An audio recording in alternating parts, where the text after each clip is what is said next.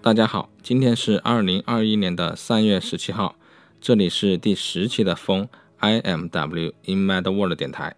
我们的电台主要就是不太认真的聊聊生活和摄影，大部分就是聊聊天。如果大家有什么问题或者要联系我们，欢迎关注公众号，搜索 I M W 风疯子的疯，或者发邮件给 x 就是叉 at in Mad World 都可以，或者通过。I m w radio 点 com 关注我们，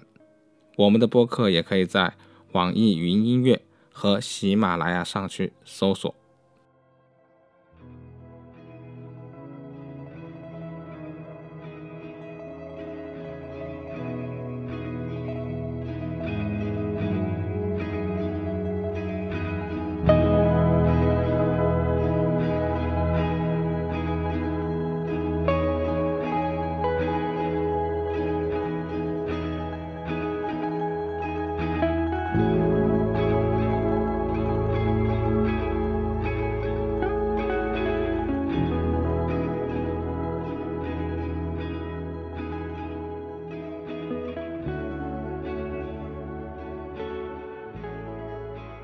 真的是好久没有去跟大家见面了。那么离上期就是第九期的一个播客的话，估计大概是有大半年的时间，可能再过几个月就有一年了。那这大半年的时间呢，我自己也是经历了很长一段时间的一个情绪的一个低落的时期，主要也是呃关于摄影的。那么我自己呢，在摄影上呢也发生了很多的变化。那么大家也可以通过我的。Vlog 去看到我的一些摄影的变化，那么最近呢，我觉得我的这个情绪也稍微好了一点，所以整体的感觉还是会不错。那么最近又重新听了一些播客，然后我发现，其实播客这样一个传播渠道还是有它自己的意义的。那么之前我没有继续去做播客，但是。这个 I M W Radio 这的的一个播客吧，只能说没有停，因为那个时候我会觉得去聊摄影，其实是有一点，就是播客这样一种形式，是有一点觉得嗯不太合适，因为它没有办法去展示一个图片，呃，只能靠大家的想象。那么我们在聊一张图片的时候呢，那么有的同学可能看过了，然后可能会觉得啊，知道我们在聊什么，那就是没有看过的话，就会觉得。非常的迷茫，那么我自己也会觉得，啊，播客这个形式在聊摄影上面，可能也是需要一些不一样的一些创新。那么另外一点也是这半年来我自己在想的，就是其实我做很多 vlog，包括写文章，包括做播客，很多时候也是，嗯，强制的去把自己内心的一些东西去表达出来。那么这半年可能我自己去说的东西太多。过多，然后强制自己去表达出来，那么在这种情况下呢，我觉得有的时候会过于的呃去表达，让自己呢感觉有一种身体被掏空的感觉。那么我自己有的时候也是会稍微有点完美主义了，啊，会重新反复的去制作很多东西，反复的去调音，反复的去呃处理一些环境。那么刚才你可能听到了一些。就是车的声音，还有一些呃路上的行人的呀之类的声音，呃，如果是原来的我的话，我可能会觉得不太允许。但是最近我的心态会稍微好一点，所以呢，会嗯觉得就这样也是可以接受的。那么我也希望自己在后面，无论是写文章，还是做 vlog，还是做播客，都能够以一种相对来说比较轻松放松的一个姿态。去做这些事情，那么我觉得可能对我来说就没有那种紧迫感或者说压力，那么可能在后面呢可能会有完全不一样的一种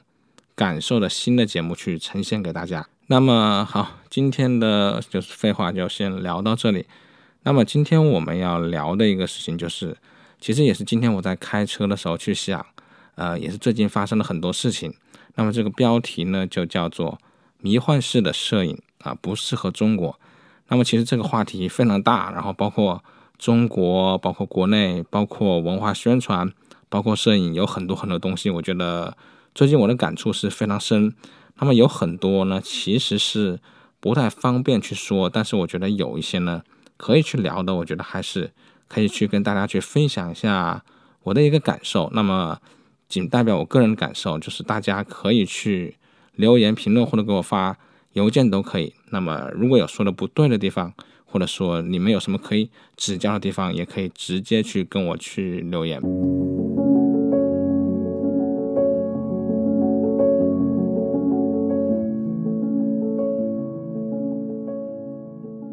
最主要的一个起因还是在于马格南最近在他的 ins 上面又去啊发一些书、发一些画的一些广告。那么这个广告呢，又是经典的一个啊，大家都知道就是坦克，对吧？还有一个人在那个地方啊，做什么呢？那如果不了解历史的同学呢，呃，我觉得就不要再去强调了。那么了解的话呢，大家就应该知道我说的是。马格南的哪一张照片？其实我对这张照片的意见并没有那么大，但是我知道这张照片背后，就是这张照片拍摄完成之后的五分钟或者十分钟，其实事实就不再是这个样子。那么大家也可以自己去搜一下这样一个事件，我就不想再多说了，以免就是发生不必要的事情。那么具体的事情是什么样子呢？就是我在他们的这样一个。啊，ins 下面去留言，我说，作为一个中国的摄影师啊，我觉得这样的纪实是不真实的，所以我觉得这并不是一个很好的一个纪实的摄影。那么大家也可以去看一下，啊，我大概的意思是这样的，但是原文不是这样的，因为原文写的是英文。然后我大概就是那天写完之后就比较晚了，然后就是我觉得也是一个非常普通的一个评论，就睡觉了。第二天早上呢，我就打开我的 ins，然后发现有特别多的留言，大概三四十条提醒吧。因为 ins 不像其他的社交网络，就是有这么多提醒，还算是比较多。我一开始还以为是谁去发掘了我的照片，然后觉得呃特别好，然后去评论了。后来打开了之后才发现，哦，原来我之前在马格南的这张照片下面去啊评论了，然后有很多人，特别是国外的网友们。来去给我啊说什么洗脑啊什么之类的，呃，对我有这样的一个评价。那么我本身也不是一个算是特别爱国的人，就是我是一个爱国的人，但我并不是一个特别的，就是无脑的爱国的人。但是我看到这些言论的时候呢，我觉得还是很生气，因为我觉得我说的是一个怎么说，不能说事实吧？我觉得至少是我提出了一个意见，并且我发表了我的看法。那么在这种情况下呢，我觉得有这样的一个争论，而且很多国外的网友们呢，他们也不去了解事情的真相，他们就直接说啊，我是什么什么什么样子，然后就得到一个什么什么样的结论啊。通常这样的结论是不好的，大家知道现在的环境就是这个样子。那么我会觉得，嗯，这并不是很好。那么然后我就会想到一个问题啊，就在这个时候，我想，如果我们去想中国的摄影的话。那么摄影是什么样子的？那么这是一个起因，嗯，我也会去做 vlog 去聊这个事情，嗯，但是今天聊的不是中国式摄影，因为我自己我觉得这个话题还是会有点大，我自己恐怕也呃说不了什么是中国式的摄影。然后我开车的时候就在想这整件事情，呃，让我觉得有点难受，又觉得很无奈，嗯，然后我就想。为什么日本的摄影在世界上是有这样一个呃自己的一个位置？那么中国的摄影应该是什么样子呢？中国的摄影为什么没有自己的位置？就是深山大道啊、荒木经惟、高黎峰这样的一个摄影师呢？他们的摄影是有一个自己什么样的独特的语言，然后能够得到今天这样一个位置呢？然后我在这里大胆的，我只能说大胆的去说一下，就是。呃，日式的呃，以深山大道、荒木经惟为代表的一些私摄影的话，我把它称为是一种迷幻式的、堕落式的摄影。那么，我这只是一个指代，我并不代表说他们真的就是堕落的。但是，嗯，我觉得我们需要拿一个词来去啊，去归纳一下它为什么会说是迷幻和堕落的。我觉得是可以和我们。呃，国内的一些精神面貌去做一些对比。那么今天就是在聊的，就是这个事情，就是我在开车的时候也在想，就是，哎，为什么这种迷幻式的、堕落形式的一种摄影在中国并不是很受欢迎呢。说到这里，你可能会觉得，嗯，好像跟我看到的这个情况不一样，好像中国的各种社交网络上面都是模仿森山大道、荒木经惟的这样一种拍摄的方法啊。你这样说可能是有失偏颇的。呃，我想说的一个意思呢，就是即便是在国内的摄影圈，我们不用关心他是不是老法师。还是一些什么样的人，还是一些街拍，还是商拍的，我们会发现，其实像森山大道、荒木经惟这样高对比黑白的拍私摄影的，相对来说还是少的。我知道有很多摄影师是会拍高对比黑白的街拍的照片，也会拍一些自己的生活的一些照片。那么，首先我会觉得，首先这样的一个拍摄，在今天，即便是在中国来看的话，已经是非常不新鲜的一些话题了。就是你拍这个的话，你马上就会被别人指出来啊，你是拍摄深山大道的这样一个风格，你是不是在模仿他？所以我觉得，首先在摄影的话语体系上面呢，已经是非常非常老套的一种手法了。所以现在的摄影师如果想要去尝试深山大道、荒木经惟这种高对比黑白的私摄影，甚至包括一些裸体，我觉得已经不再是什么新鲜的事情。而且有一点点经验的摄影师，或者说有一点点经验摄影爱好者，立马就可以指出你是在模仿。当然，你可以自己拍的开心，但是你一旦把你的作品放到社交网络或者说之类的话语体系里面来说，你很快就会被别人所批判。所以，我觉得从这个角度来看的话呢，那么真正的拍私摄影的高对比黑白的摄影师还是不算多的。另外一点看，就是其实摄影本身这个爱好，在中国这样一个辽阔的环境下面，其实并不算是非常大众的一个爱好。喜欢摄影的人还算是比较少数。那么在喜欢摄影的人之内，你也会发现，这种拍私摄影、拍自己的生活、拍高对比黑白的街拍的人。还是很少的，包括现在呃国内的网络上面，你拍一些东西，很多人会去问拍它的意义是什么，包括很多审美，其实我们国内的很多爱好者还是没有跟上。那么说回来的话呢，从这些角度来看，你会发现摄影的爱好已经是比较小众的，然后了解很多摄影师的人又是小众的，然后这些摄影师里面呢，去了解高对比黑白。然后喜欢拍自己的一些生活，然后又不去追问它表面上的意义的摄影师，又是少之更少。所以从这个角度来说呢，我觉得这种私摄影的高对比黑白的一种日式的一种方式呢，我觉得在国内还是非常少的。但是我们都知道，这种方式其实在国内也不只是一年两年了，这种情况其实也发生了很多很多年。包括国内也有很多森山大道、荒木经惟的一些继承者，但是我不知道为什么，就是在国内我感觉到他还是没有给去怎么说，就是发扬出来，就是大家都还是会喜欢去看这样的摄影作品，包括参展，我可以发现很多的朋友都很乐意去看，但是他们自己要拍还是不太乐意去拍。当然，模仿的像不像是一回事啊，乐不乐意去拍。喜不喜欢把拍出来的成片分享给别人，那就是另外一回事了。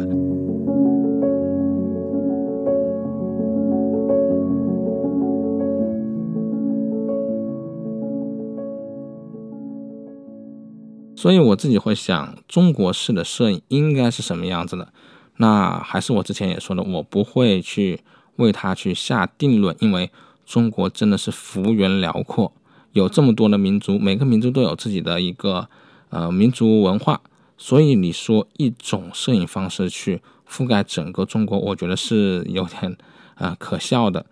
那么中国的摄影应该是什么样子的呢？我会闭着眼睛去思考啊，那难道是一种有特殊情况的吗？包括我们是社会主义国家，跟很多其他国家的文化，包括我们几千年来的一个文化，都还是不一样的。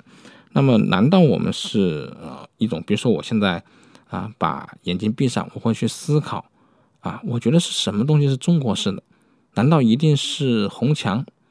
难道一定是故宫这样的一个老的一种啊清朝式的啊这种环境的这种建筑啊，这种树木，难道是这一切是中国式的吗？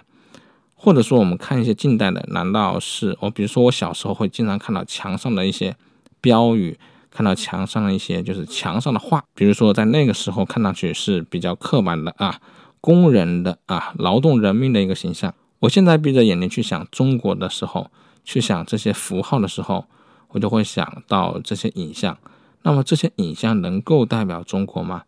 我觉得还是不够的，似乎很难用一个事情去概括整个中国。同样的一个问题就是，用一种摄影方式，肯定也是很难描述整个中国的，包括在中国生活的人。那么我自己就会想一个问题：为什么这种啊迷幻的相对来说是堕落式的，就感觉在中国并没有办法完全的推广开来呢？那我觉得这种推广应该不是就是要强制推广。比如说，你看美国人这个画册在日本那边就产生了很大的一个影响啊，深山大道、荒木经惟他们都会看到这个画册，觉得自己应该往这个方面去尝试。但到中国来呢？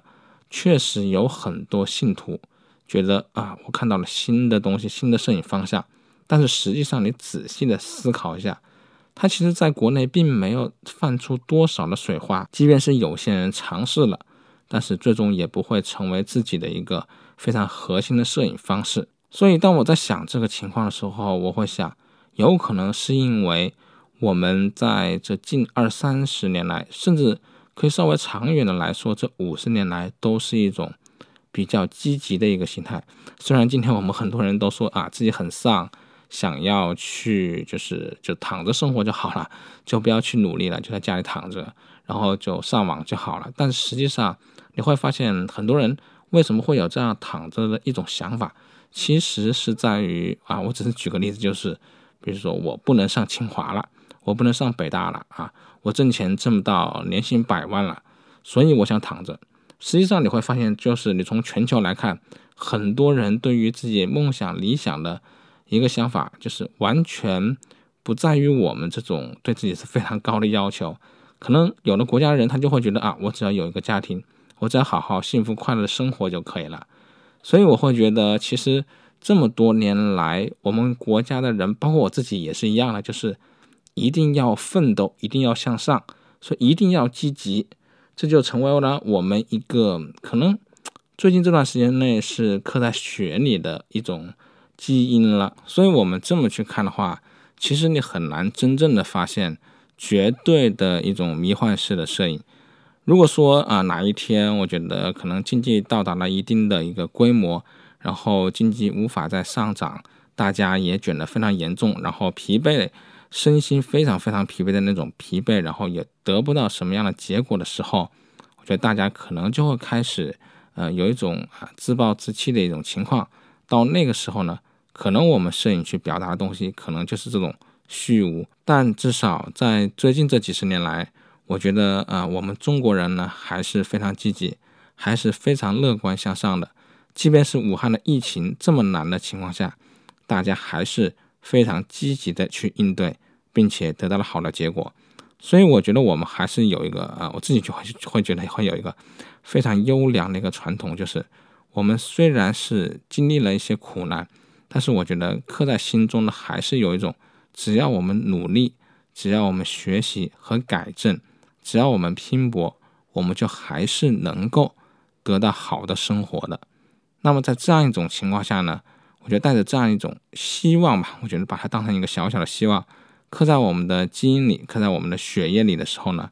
你就会发现它其实会影响你的摄影的一个方向。当你拍东西的时候呢，你就会想啊，我其实是并不完全是要反映某种苦难的。如果我真的是非常需要客观的去反映国内的我身边的生活的这种变化、这种成长。这种劳动人民的非常积极向上的一种感受的时候，你就会觉得，其实那些迷幻的、堕落的、虚无的就没有那么有意思。你会觉得在其中会找不到自己，这也是为什么很多人他其实看不懂深山大道，看不懂荒木经惟。那么有的人可能经历的就是一种很虚无、虚幻的生活，那么他们就会非常喜欢。但就像我说的，可能大部分中国人，可能这几十年来都是以奋斗为主，以积极为主，所以在这种影响下面呢，可能对于这种虚幻、迷幻的一种摄影的影像作品来说，可能就没有那么多的共鸣。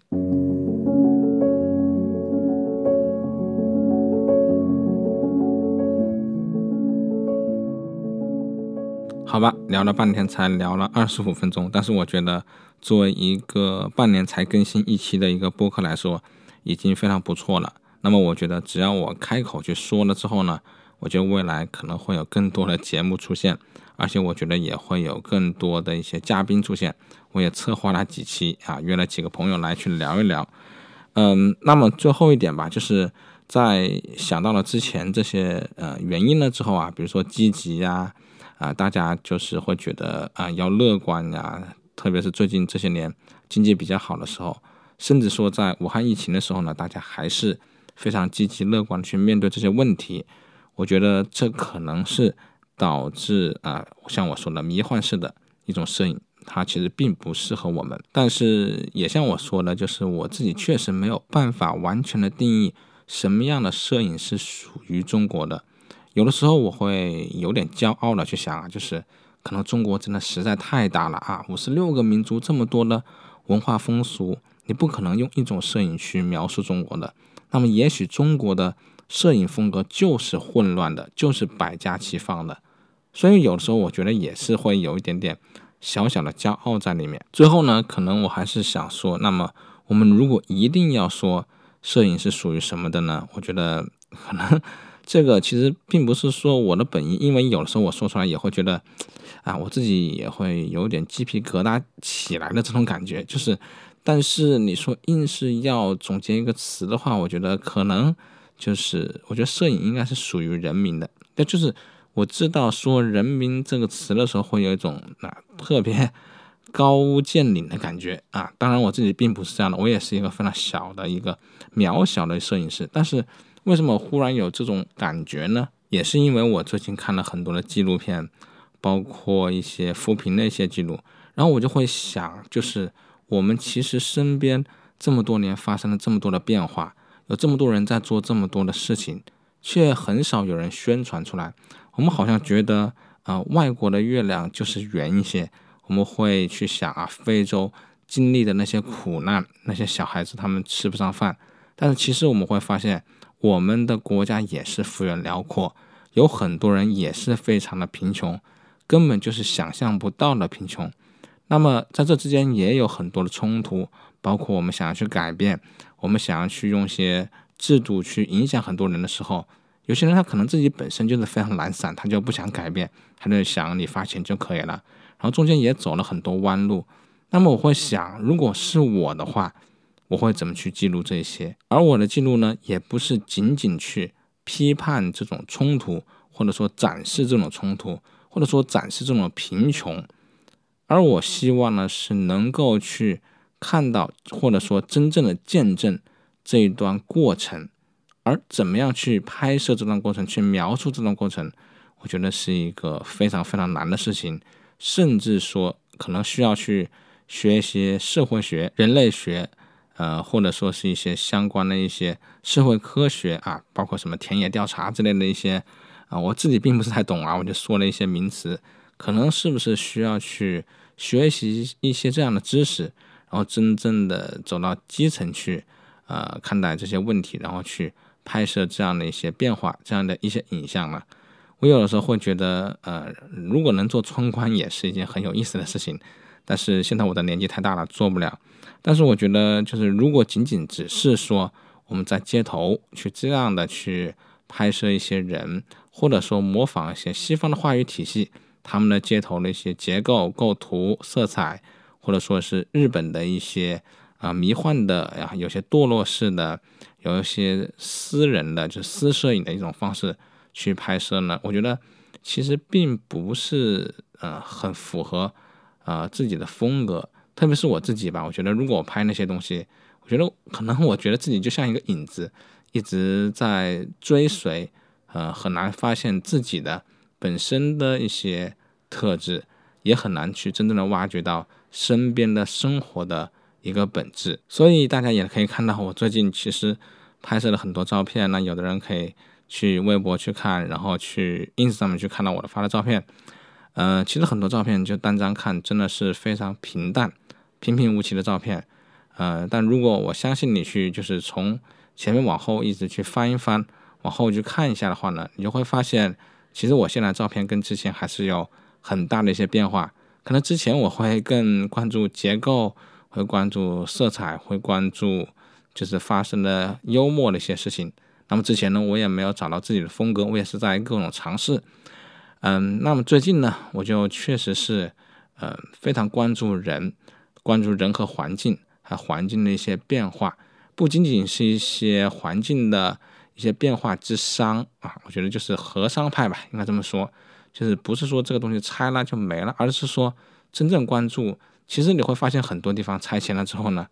当地拆迁的，就是被拆迁那些人，就是拆迁户，他们其实是高兴的，是快乐的。比如说我家就要拆迁，然后我爸妈那边他们就非常开心，能够住到更好的房子了。反倒是像我这样的人会觉得，呃，老房子破房子挺好的，是自己的童年。但对于他们来说是一件快乐的事情。所以如果你从这样的角度去看我的照片的话，当然我相信很多人去看还是会觉得拍的很普通朴素。也是一开始我说的，我这半年很多时候也是没有找到方向。我不想再那么侵入式的、很视觉暴力的去拍摄，也不想找一些没有太大意义的街头结构。我会去思考，那么我拍摄的到底是什么？我拍摄的这些人，他在长期来看，他为我是应该怎么的服务？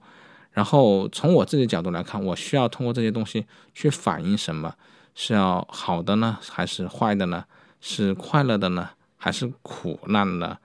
我觉得都是需要去思考的事情，但是在我没有找准自己的一些拍摄的表达方向的时候呢，我还是尝试去拍摄一些最普通、最简单的一些事情。然后我发现，最普通、最简单的事情中，要找到出彩的那一面，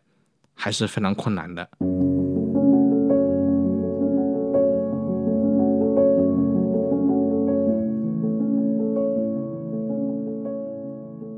所以，呃，这一期听下来的话，可能你会到结尾的时候会觉得，好像我变成了一个又红又专的一个摄影师。其实并不是这样的，只是我怎么说呢？就是这个事情，就是随着年纪的增大吧，看到事情很多，对待自己的生活和周围的生活呢，也有一些非常不同的看法。那么，我觉得这个话题非常非常大了，可以在后面的一个 vlog 去说。呃，而且其中很多名词啊，比如说人民啊，什么基层啊。可能会让人觉得有些啊很古老啊，有点很复古的感觉，但是实际上我觉得现在越来越多这样的名词，越来越多这样的反思出现了，我觉得反倒是一个好事。那么我自己呢，也从呃过去这么多年来，就是在互联网啊这样的一个呃非常好的一个经济体呢获益了，对吧？然后我又看到马云呢，看到九九六呢，看到很多东西，我也发现自己很多的时候。一些经验，这些生活是有一些不太好的改变的时候，我发现大家都能够明白这个事情，而且一起能够积极的改变，我觉得是一件非常非常好的，感觉自己在这个时代里面是一件非常幸运的事情。所以我自己并不是一个又红又专的摄影师了，而是我觉得有很多这样的，我觉得是可以帮助身边的人，帮助我们这样一个社会的。很多事情是可以做的。那么，作为半个摄影师的话，我也希望我自己的摄影作品能够在现在能够真正记录这样一个变化，而不是去讨好某种语言、讨好某种形式，而是真正的记录我自己心中的一个社会变迁。我觉得有这样的想法之后呢，我觉得我拍摄的东西拍起来也越来越轻松了。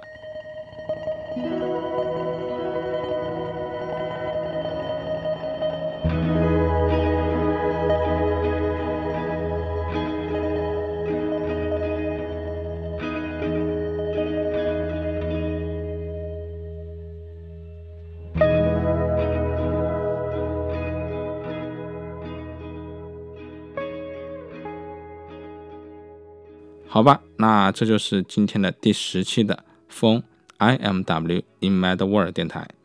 我们的电台主要就是不太认真的聊聊生活和摄影，大部分就是聊聊天。如果大家有什么问题或者要联系我们的话，欢迎关注公众号，搜索 I M W 风疯子的疯，或者发邮件给 x 就是叉 at in mad world 都可以，或者通过 i m w radio 点 com